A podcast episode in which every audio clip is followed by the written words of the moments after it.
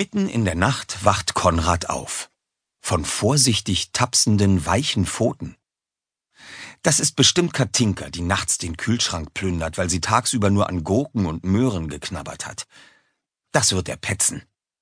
Konrad ist sauer auf seine große Schwester. Die hat nämlich der Mutter verraten, dass Konrad in Mathe eine Fünf kassiert hatte. Und nicht nur das. Weil er zu feige gewesen war, die Arbeit von ihr unterschreiben zu lassen, hatte Konrad die Unterschrift seiner Mutter einfach gefälscht. Mit Tränen in den Augen hatte sie erklärt, wie schrecklich enttäuscht sie von ihm sei. Und das war fast noch schlimmer gewesen, als wenn sie ihn ausgeschimpft hätte. Klack. Die Eisschranktür wird aufgemacht. Ganz leise. Aber nicht leise genug. Konrad grinst in sich hinein. Katinka tut immer so, als würde sie kein Futzelchen Fleisch essen, aber dann stopft sie sich heimlich damit voll. Da ist Konrad sicher. Zufrieden schläft er wieder ein. Guten Morgen, Konrädchen. Erwache und lache, ruft die Mutter am nächsten Morgen. Konrad gähnt. Nur noch fünf Minuten, Mama. Ich bin so müde. Die Mutter zieht ein Buch unter seinem Kopfkissen hervor. Oh nein, du hast schon wieder heimlich nachts gelesen. Konrad reibt sich die Augen. Das Buch war einfach zu spannend. Es geht um Piraten. Guck mal, so sieht ein echtes Piratenschiff aus. Er tippt auf ein Bild von einem großen Schiff mit roten Segeln. Die Mutter klappt das Buch zu und legt es auf den Nachttisch. Konrädchen, du weißt doch, dass du von diesen Geschichten immer Albträume bekommst. Sie streicht ihm über den Kopf. Komm, es ist Zeit fürs Frühstück. In der Küche öffnet die Mutter den Kühlschrank. Dann dreht sie sich um. Wer von euch hat heute Nacht die Mauskopfsülze verputzt? Ich pflege nachts zu schlafen, brummt der Vater hinter der Zeitung. Und ich war es schon erst recht nicht sagt Katinka und rührt in einer Schüssel mit Haferpams. Denkt dran, ich bin Vegetarierin. Konrad zeigt Katinka einen Vogel. Von wegen kein Fleisch. Du warst heute Nacht am Kühlschrank, ich hab dich gehört. Ich weiß nicht, wen oder was du gehört hast, Konrädchen. Mich ganz sicher nicht. Doch, doch, du bist ganz leise geschlichen, aber ich habe spitze Ohren. Jetzt vielleicht. Katinka zieht Konrad an den Ohren. Autsch! Lass das, du blöde Kuh! Der Vater legt die Zeitung auf den Tisch.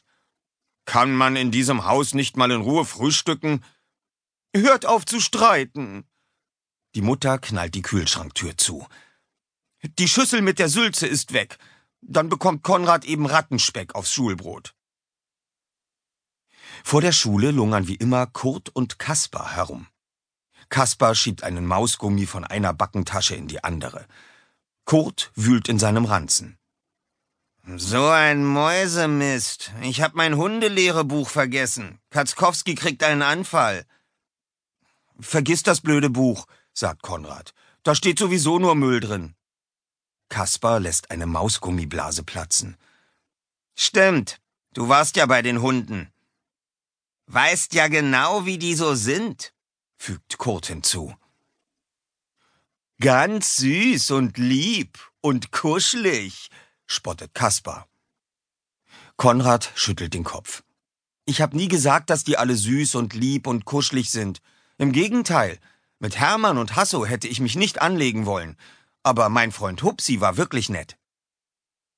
Nen Hund als Freund, flüstert Kaspar Kurt zu. Geht's noch? Ist natürlich total gesponnen, sagt Kurt. Aber wenn nicht, dann. Äh, dann sollten wir lieber das Maul halten, raunt Kaspar. Nicht, dass noch einer von denen hier rüberkommt und uns schüttelt, bis Krax das Genick bricht. Kurt reißt entsetzt die Augen auf. Und uns dann mit seinen langen, spitzen Zähnen die Kehle durchbeißt und bei lebendigem Leib verschlingt. Es klingelt und die Schüler strömen ins Schulhaus. In Konrads Klasse herrscht wie jeden Morgen das reinste Tohuwabu. Kasimir kriecht auf dem Boden herum und sucht seinen Stift. Kurt zieht Cordelia am Schwanz, die tritt aus Versehen Claudine auf die Pfote. Claudine fängt sofort an zu heulen. Kurt lacht schadenfroh und Kaspar kritzelt etwas an die Tafel. Herr Katzkowski betritt die Klasse. Wütend schlägt er mit dem Rohrstock auf das Pult. Beim Läuten haben alle auf ihren Plätzen zu sitzen. Verstanden? Er dreht sich um und starrt auf die Zeichnung an der Tafel. Ein grinsender Hund ist darauf zu sehen, und in einer Sprechblase steht Ich bin ganz lieb. Wer war das? Wer verbreitet derartige Lügen?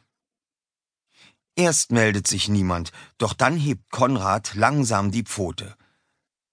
Es ist keine Lüge, es gibt wirklich liebe Hunde. Getuschel und Gemurmel ertönt. Herr Katzkowski schlägt noch einmal mit dem Stock auf den Lehrertisch und brüllt Ruhe!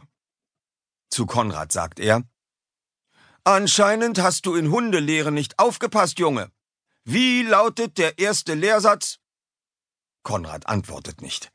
Doch Kurt und Kaspar rufen im Chor Hunde sind dumm wie Sülze. In der Pause scharen sich die Mädchen um Konrad. Bitte erzähl doch noch mal, wie es drüben bei den Hunden war, bittet Cordelia. Ich wüsste zu gern, was die Hundedamen für Kleider tragen, sagt Claudine. Zu dumm nur, dass er nicht eine einzige Hundedame kennt. Halt! Da war das Porträt von Hupsis Mutter.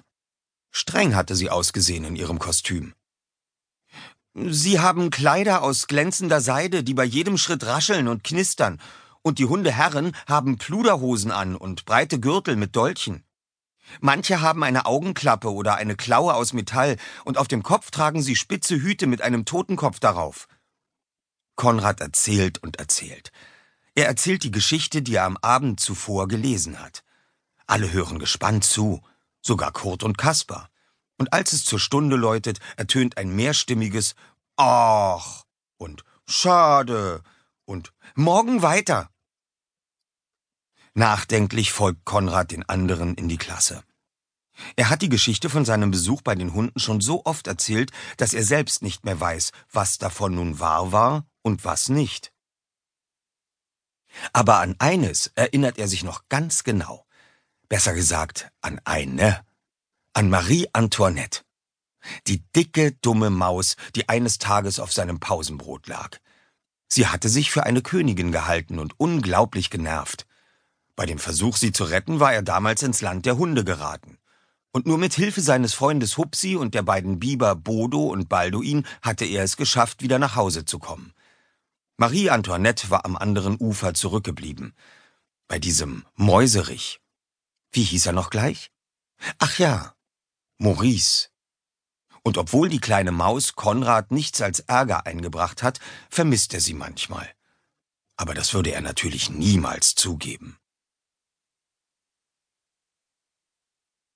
Konrads Vater sitzt am Frühstückstisch, den Kopf hinter dem Katzelbacher Tageblatt versteckt.